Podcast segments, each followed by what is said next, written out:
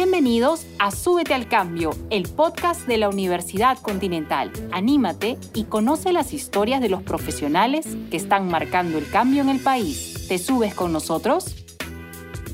En cada episodio de Súbete al Cambio, un personaje nos acompañará mientras hacemos un viaje en ascensor. Hoy tendremos como invitada a Karen Rosas, cofundadora y Chief Medical Officer de Smart Doctor, una app que permite conectar a médicos y pacientes de manera remota.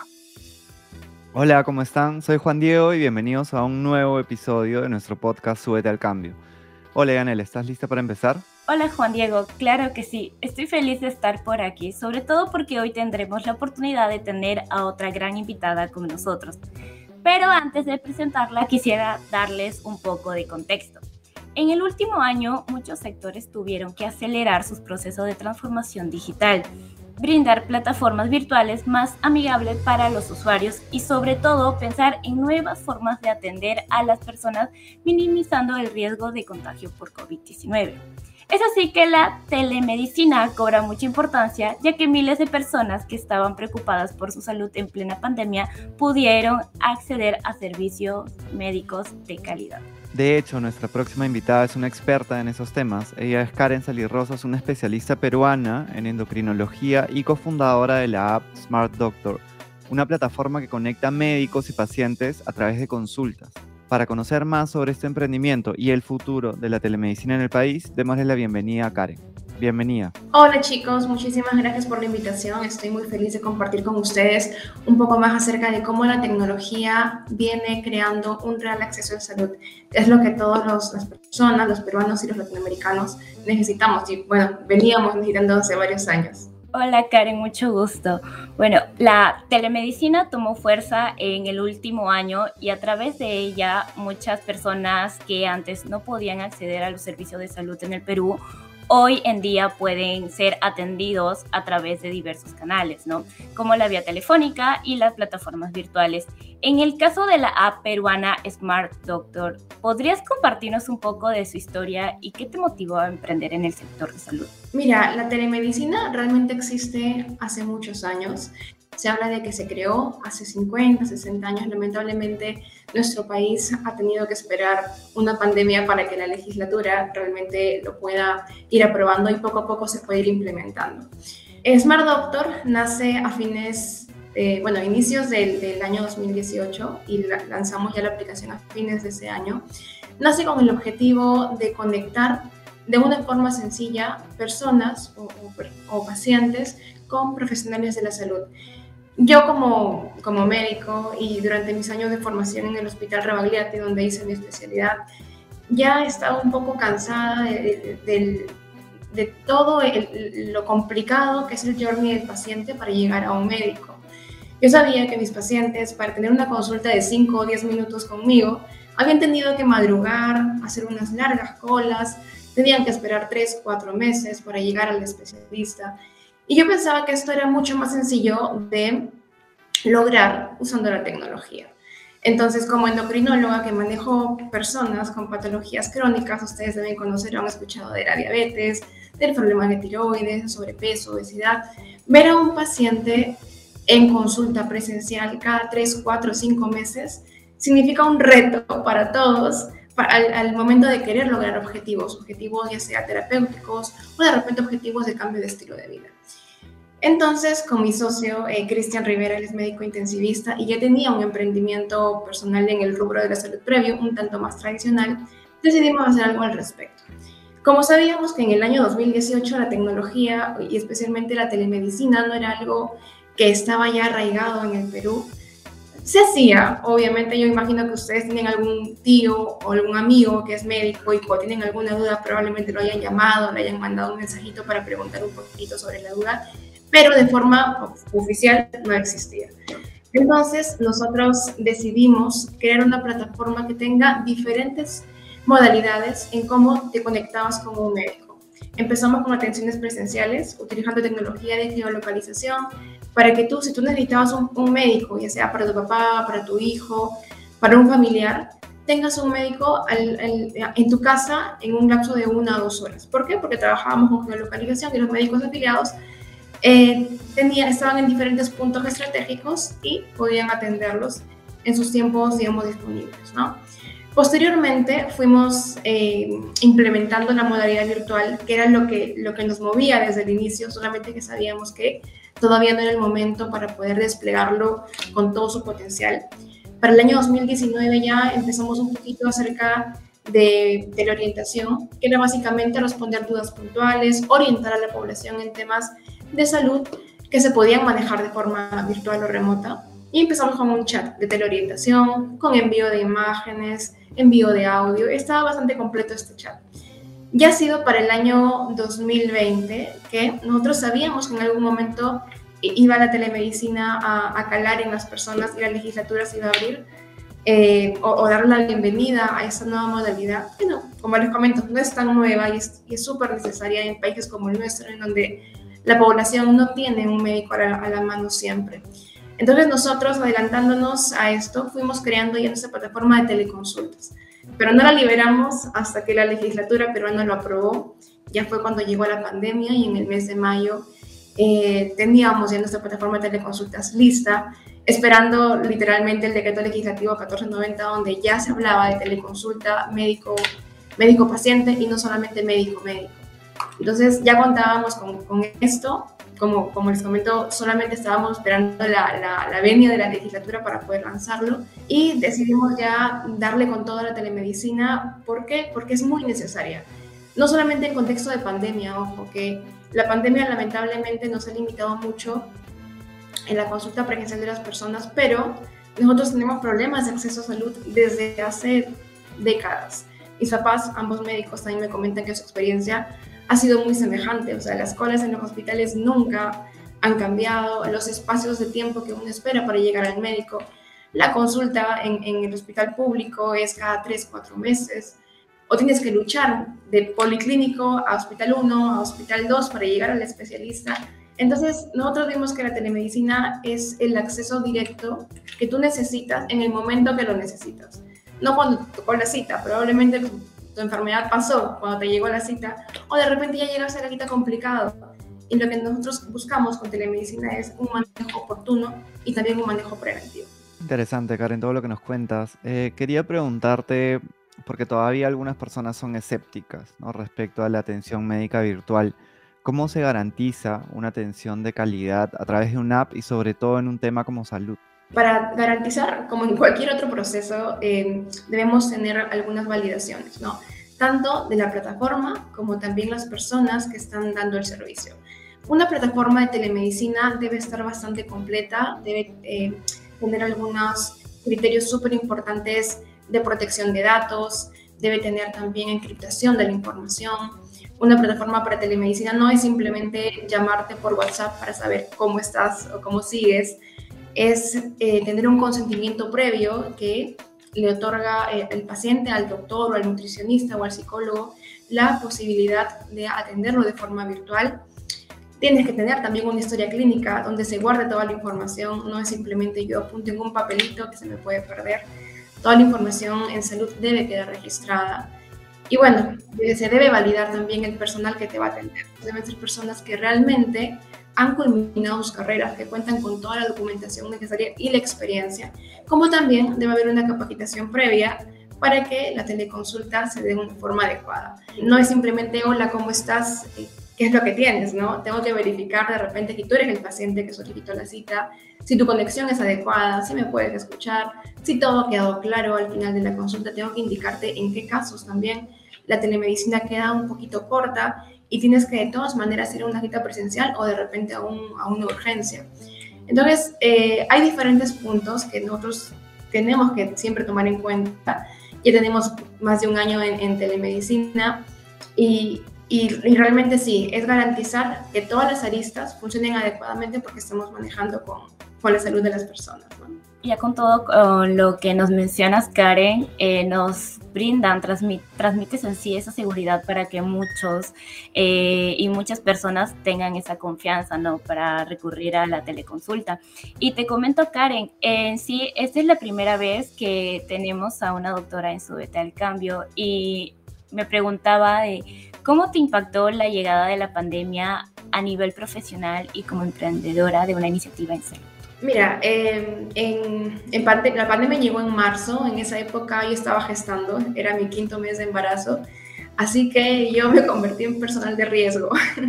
Tuve que dejar la consulta eh, hasta, esa, hasta esa época, cuando yo me graduó como médico especialista, decido eh, dedicarme a la consulta privada, porque sentía que en, en ese contexto podía impactar más en, las personas en el tema de que en, tu consultorio particular tú decides cada qué tiempo puedes ver a tus pacientes. Entonces tienes un poquito más de control con, con las personas a las que estás ayudando. Y bueno, también me daba el tiempo para poder seguir con, con, con Smart Doctor, que era una, una, pasión que había empezado desde los últimos años de la especialidad y que lo quería, queríamos que, que esto crezca y se mantenga. Entonces el COVID llegó justo en el momento en que yo tuve que dejar la consulta privada que lo hacía realmente de, de, forma part-time porque el otro, el otro espacio de mi vida se lo dedicaba a Smart Doctor y estuve yendo en Smart Doctor para que la plataforma siga creciendo junto con mi socio y junto al, al equipo que nos ha acompañado desde el inicio.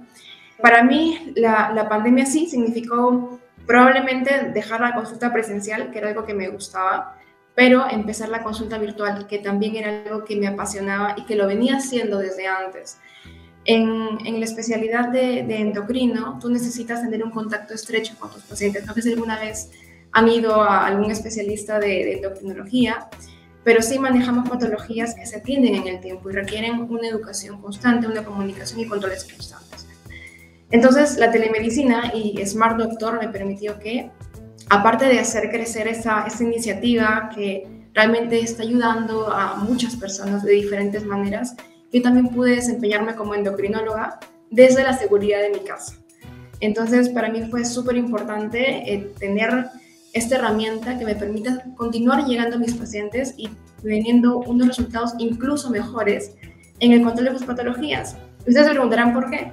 Porque con telemedicina ya no hay excusas de que no me dan permiso en el trabajo para ir a la consulta. Tú te escapas de la oficina un ratito y hablas con tu médico no tienes que irte de, extremo a extremo de la ciudad para ir a tu médico, porque simplemente basta que coordines tu cita y ya estás conectado. Y el manejo de muchas patologías se pueden atender por ahí. Entonces, mis pacientes estaban contentos, yo estaba contenta. Eh, eso es lo que, lo que valoro de, o, o, lo que puedo rescatar de todo este, este mal momento que nos ha tocado vivir a todos.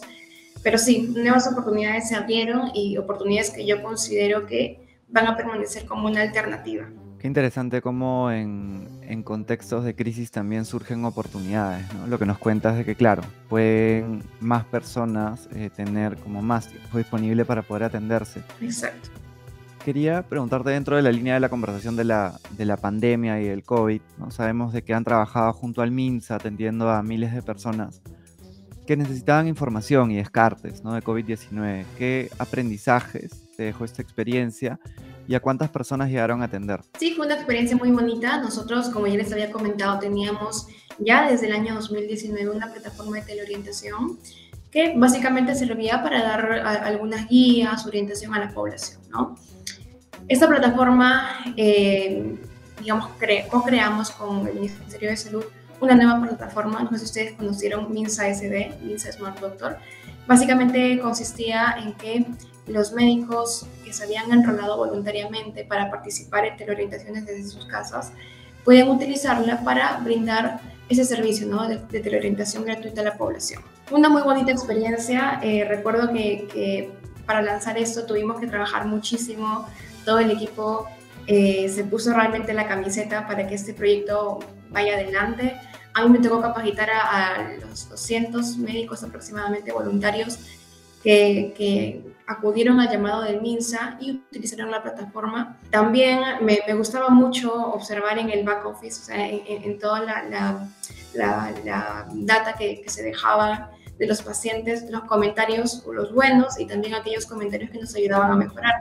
A tal punto de que todas las noches recuerdo que hacía mi lista de comentarios para felicitar a los doctores que se habían, que se habían inscrito a esa iniciativa y también hacía mi lista de las cosas que se necesitaban, ¿no? Poco a poco fuimos incrementando más cosas, la gente nos pedía notas de voz, fuimos agregando notas de voz, la gente nos pedía mandar imágenes lo agregamos también. Tuvimos que conversar con las, con las autoridades del MINSA porque hasta esa época no podía mandarse una receta digital. Entonces, poco a poco, a medida de que la legislatura iba dando ciertas flexibilidades para que la telemedicina y todo lo que abarca telemedicina eh, pudiera avanzar, nosotros fuimos implementando en nuestra plataforma. Tuvimos cerca de 80.000 pacientes atendidos eh, entre los médicos voluntarios de MINSA, como también los médicos voluntarios de Smart Doctor que se unieron a esa iniciativa. Entonces fue una experiencia bastante grata. Eh, tuvimos muchos aprendizajes realmente con, con esto. Eh, la satisfacción quedó en que pudimos llegar a muchas personas. Los comentarios eran muy buenos porque nos decían, ya no tuve que esperar tanto en el teléfono para que me contesten, pude llegar a ver con un doctor, supe que tenía que ir a, a un centro a hacerme el descarte o tuve tranquilidad porque mis síntomas no eran compatibles con COVID, entonces igual me quedé en casa, pero con esa, con esa calma ya, ¿no? De que hablé con alguien que me pudo orientar y pude decidir qué hacer sin tener que salir de, de la seguridad de la casa, ¿no? Qué bueno escuchar lo que nos estás comentando, Karen. Eh, y sí, a pesar de la pandemia, de todo este caos que nos ha traído a nuestras vidas, ustedes han ayudado a muchas, a muchas personas. Y sé que en algún momento yo he sido una de las personas que también ha estado en teleconsultas y mis familiares también y ha sido de muchísima ayuda. Como comentas algunos, este, algunas ventajas que, que se ha tenido, ¿no? Pero creo que ahorita, eh, como yo, hay muchas personas que tienen curiosidad, ¿no? Bueno, los chicos, chicas que no, nos van a estar escuchando, de acerca de todo lo que se puede hacer mediante una teleconsulta. ¿Nos podrías dar algunos ejemplos? Sí, claro. La teleconsulta no es para todo. Obviamente hay algunas cosas que se pueden manejar o no. Al igual que la cirugía, hay cirugía abierta y cirugía laparoscópica. Cada uno tiene sus indicaciones. En telemedicina tú puedes hacer muchísimas cosas, eh, hay que aclarar eso. Por ejemplo, puedes recibir orientación en el caso de, imaginemos, tienes alguna dolencia y no sabes a qué especialidad acudir, lo puedes hacer por ahí. Te pueden eh, dar una segunda opinión si es que has tenido una consulta con un doctor o con un especialista y de repente te quedó alguna duda o quieres conocer alguna otra alternativa, lo puedes hacer por telemedicina. Puedes atender eh, enfermedades de complejidad baja, imaginemos resfríos, faringitis, infecciones urinarias no complicadas. Eh, puedes atender también problemas gastrointestinales, que obviamente no cursen con deshidratación, porque ahí te vas a tener que ir a, a un centro clínico. Patologías crónicas estables, en mi, en mi especialidad, la verdad es que yo estuve exclusivamente en telemedicina cerca de un año, un poquito más de un año, perdón, y atendía a mis pacientes con sobrepeso, obesidad, insulinoresistencia, prediabetes, diabetes, problemas tiroideos como hipotiroidismos, hipertiroidismos, ovario poliquístico, hiperprolactinemia, es una lista de, de, muchas patologías. Los cardiólogos manejan hipertensión, los neumólogos manejan patologías como asmas no descompensadas, eh, los neurólogos también pueden dar un, dar un, poquito de orientación en caso de cefaleas ya cada especialidad de cuándo el paciente debe ir por una consulta presencial. No imaginemos un caso de un pie diabético, para el endocrinólogo no lo vas a poder tener por, por telemedicina, ¿cierto? Ahí vas a tener que eh, explorar o tener una exploración física del paciente. Pero hay una gama de, de, alternativas en las que sí lo puedes hacer o también puedes tener una atención mixta.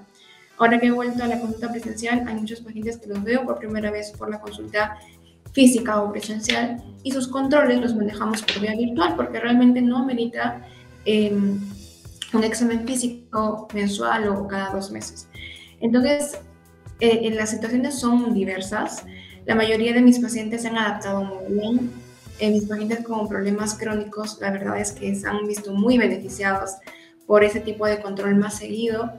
Y, y sí, eh, yo opinaría que si es que tú tienes alguna patología, obviamente no descompensada, puedes apostar por el, un primer, una primera evaluación por telemedicina y el médico te, te va a recomendar si es que las siguientes ameritan una evaluación presencial o de plano debes ir en ese momento a una consulta presencial. Entonces sí es una muy buena alternativa. Y dentro del usuario actual de Smart Doctor, eh, ¿cuáles son las especialidades o la especialidad que más solicitan y qué data eh, interesante podrías compartirnos? Se ve que ustedes son una organización que están innovando constantemente, que están, saben lo que está sucediendo. Entonces, ¿qué data interesante también nos podrías compartir? Ok, las especialidades que, que más han, han, han, sido requeridas en, en, el contexto de COVID fue medicina general y neumología. Eh, a medida que los casos fueron disminuyendo, empezaron a incrementar también las consultas por nutrición. Ustedes saben que el tema del sobrepeso y la obesidad ha incrementado. También eh, han incrementado las consultas de mi especialidad, endocrinología, ya que yo creo que los pacientes se dieron cuenta de que las patologías crónicas se pueden manejar muy bien por teleconsulta. Y otra especialidad que, ha calado bastante en, forma virtual es psiquiatría. ¿No? Entonces, yo creo que medicina general, psicología, eh, nutrición, psiquiatría y endocrino han sido como el top 5 de las especialidades eh, más requeridas y neumología en, los primeros, en las primeras olas, digamos, de, de COVID. En algunos datos importantes, la población que nos suele buscar son personas de sexo femenino en su mayoría. Yo creo que las mujeres tenemos más cuidados o, o, buscamos siempre al médico primero antes que los varones. Corrígeme si eso está, está equivocado. Eh, las, las, edades son entre 30 45 años. Karen, habías, habías mencionado un dato muy importante sobre este, el sobrepeso en estos últimos tiempos de pandemia, ¿no? Quería ir justamente a esta pregunta relacionada a eso, porque ya según el Colegio de Nutricionistas del Perú, en mayo de 2021 se reportó que la población peruana subió en promedio 7 kilos durante la pandemia por el sedentarismo y el consumo de altas calorías. En sí, esto es un claro ejemplo de los desórdenes en los hábitos diarios, ¿no? Eh, la pregunta es, ¿qué recomendaciones nos darías desde tu especialidad para revertir esta situación? Mira, es, sí, llama la atención que, ha existido un incremento de peso, pero la obesidad es una pandemia que nos ha acompañado también desde hace años y probablemente nadie le ha hecho caso hasta que hemos visto que ha sido una causa o una, sí, una causa de incremento de mortalidad en las personas que tenían COVID. Pero ya, o sea, la obesidad se asocia a patologías crónicas como por ejemplo diabetes, hipertensión, eh, problemas cardiovasculares, que son las principales causas de mortalidad desde hace también varios años. Entonces, eh, está súper bien que, que, ahora esté llamando un poquito la atención. De, de repente nos hemos demorado mucho, pero sí, es un problema que está cobrando vidas, está quitando años de, de, de calidad a la población. Se sabe que la obesidad disminuye la esperanza de vida hasta en 10 años en aquellas personas que tienen obesidad severa. Es una causa de, múltiples otras patologías crónicas que si te doy la lista, nos quedamos hasta mañana conversando. Las personas que tienen obesidad eh, no necesariamente es algo tan, tan simple como yo como más y no hago ejercicio. De todas maneras, está, es, es uno de los, son factores de riesgo, pero hay todo un contexto que nos conduce al exceso de peso. Factores emocionales, factores económicos, factores sociales, inclusive este, factores eh, metabólicos, endocrinológicos, patologías que no están siendo manejadas patologías mentales, hay mucho eh, subdiagnóstico de depresión, de ansiedad. Se dice que solamente el 20% de la población que tiene alguna patología mental llega a buscar ayuda o llega a acceder a un especialista. Entonces el manejo de obesidad o sobrepeso, al ser una enfermedad compleja, necesita un manejo complejo, con nutricionistas, con endocrinólogos, con psicólogos y en algunos casos con psiquiatras. Entonces, aquellas personas que estén pasando por un, por un problema de exceso de peso, debemos eh, siempre buscar la asesoría adecuada, ¿no? Tenemos que trabajar en diferentes ámbitos, dar solamente una dieta a una persona que tiene un contexto más complejo, que tiene problemas de ansiedad, problemas en la relación con la comida, eh, de repente problemas emocionales o problemas mentales o diferentes cargas que puedan estar generando este incremento progresivo de peso, porque no es un incremento de la noche a la mañana. La mayoría de personas que tienen sobrepeso o obesidad han tenido este problema o esta lucha por años, ¿no? Entonces requieren ese manejo de las diferentes aristas. De repente hay un problema de tiroides que necesita ser manejado. O de repente hay un problema, no sé, de mm, relaciones interpersonales en casa. También la pandemia ha sido un gatillo para que, estos, para que estas situaciones incrementen, ¿no? El hecho de estar eh, de repente en la casa todo el tiempo, cuando las dinámicas familiares eran totalmente diferentes, diferentes perdón, previamente, ha generado también un incremento de ansiedad y la ansiedad un incremento de alimentos con alto contenido calórico. Entonces se necesita el manejo multidisciplinario para que esa pérdida de peso se, sea de forma sostenible, no simplemente bajé mi, mi peso, dejo la dieta y lo recupero, que es lo que suele ocurrir, ¿no? Por eso que hay muchas personas que ya no confían en las dietas porque dicen, mira, bajé de peso, empecé eh, eh, a alimentarme como lo hacía antes e inclusive he ganado más peso.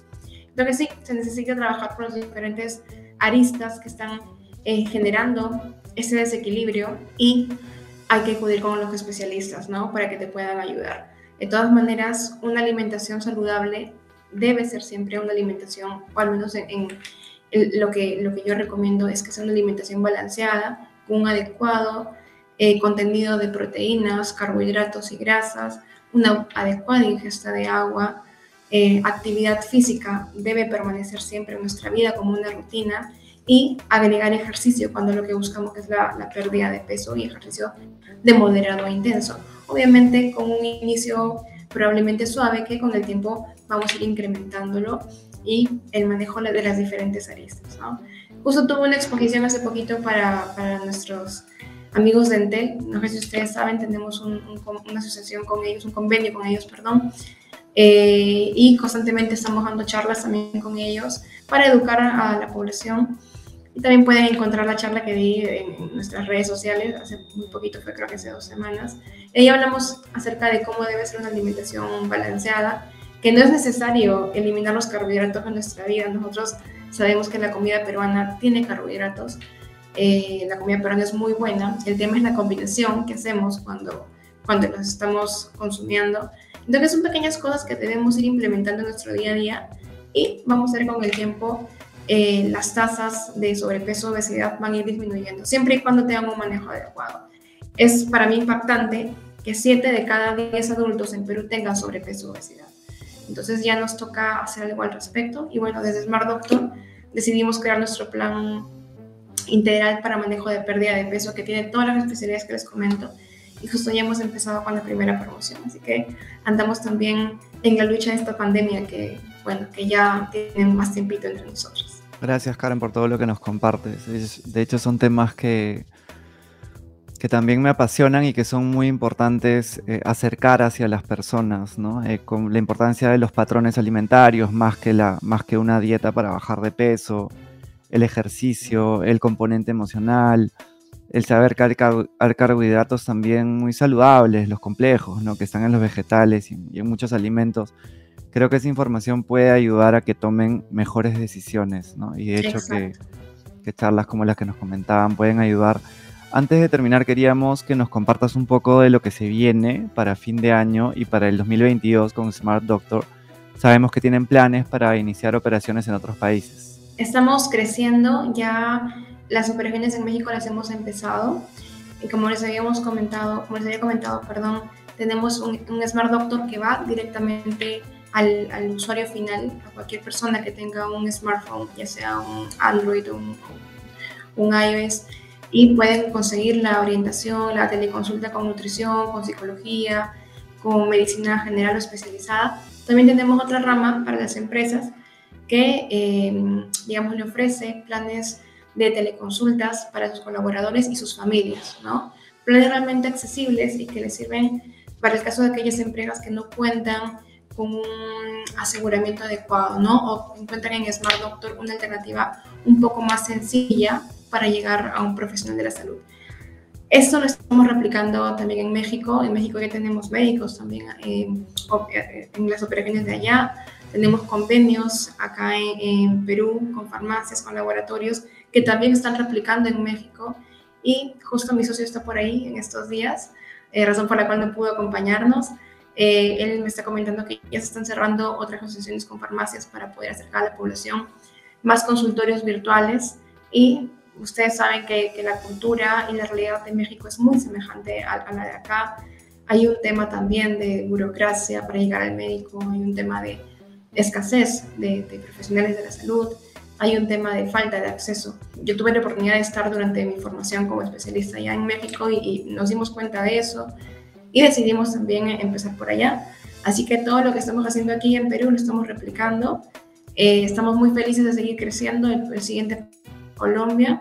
Y bueno, poco a poco vamos a ir llegando a los diferentes países de Latinoamérica, que realmente somos muy parecidos y carecemos de, de, del acceso universal que realmente dicen que es cierto en papeles, pero en la realidad no lo es tanto increíble todo lo que se viene para ustedes. Y bueno, Karen, gracias por estar con nosotros y por demostrarnos cómo la tecnología abre caminos y democratiza al, el, el, acceso a la salud, ¿no? Ya por último, ¿nos podrías compartir una reflexión final al respecto? Bueno, yo los invito a toda la gente que, que está escuchando a crear diferentes formas de cómo mejorar nuestra realidad.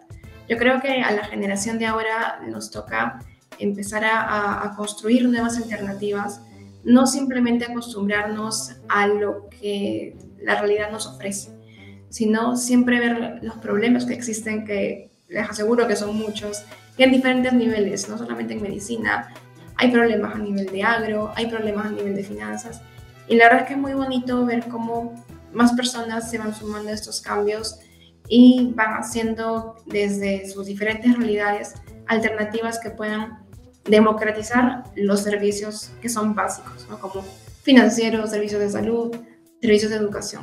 Entonces yo les invito siempre a pensar fuera de la caja, como se dice, y crear, crear eh, estas nuevas iniciativas que permitan que la realidad para nuestros hijos sea mejor. Gracias por ese mensaje, Karen. En la Universidad Continental queremos que los estudiantes sean grandes emprendedores y que desarrollen a plenitud su pensamiento lateral. Solo así podrán romper paradigmas e impulsar el desarrollo del país a través del liderazgo creativo. Así es, Juan Diego, y por eso ponemos a disposición de todos y todas nuestra web www.pensamientolateral.pe, un espacio digital donde podrán descargar nuestro toolkit con las herramientas necesarias para que activen su pensamiento lateral. También pueden seguirnos en nuestros canales oficiales de Spotify y Apple Podcast buscándonos Súbete al Cambio Podcast. Además, pueden ver esta entrevista en nuestro canal de YouTube y los invitamos a seguirnos en nuestras redes sociales de Facebook, Twitter, Instagram, Twitch, YouTube, LinkedIn y TikTok. Hasta el próximo episodio de Súbete al Cambio Podcast.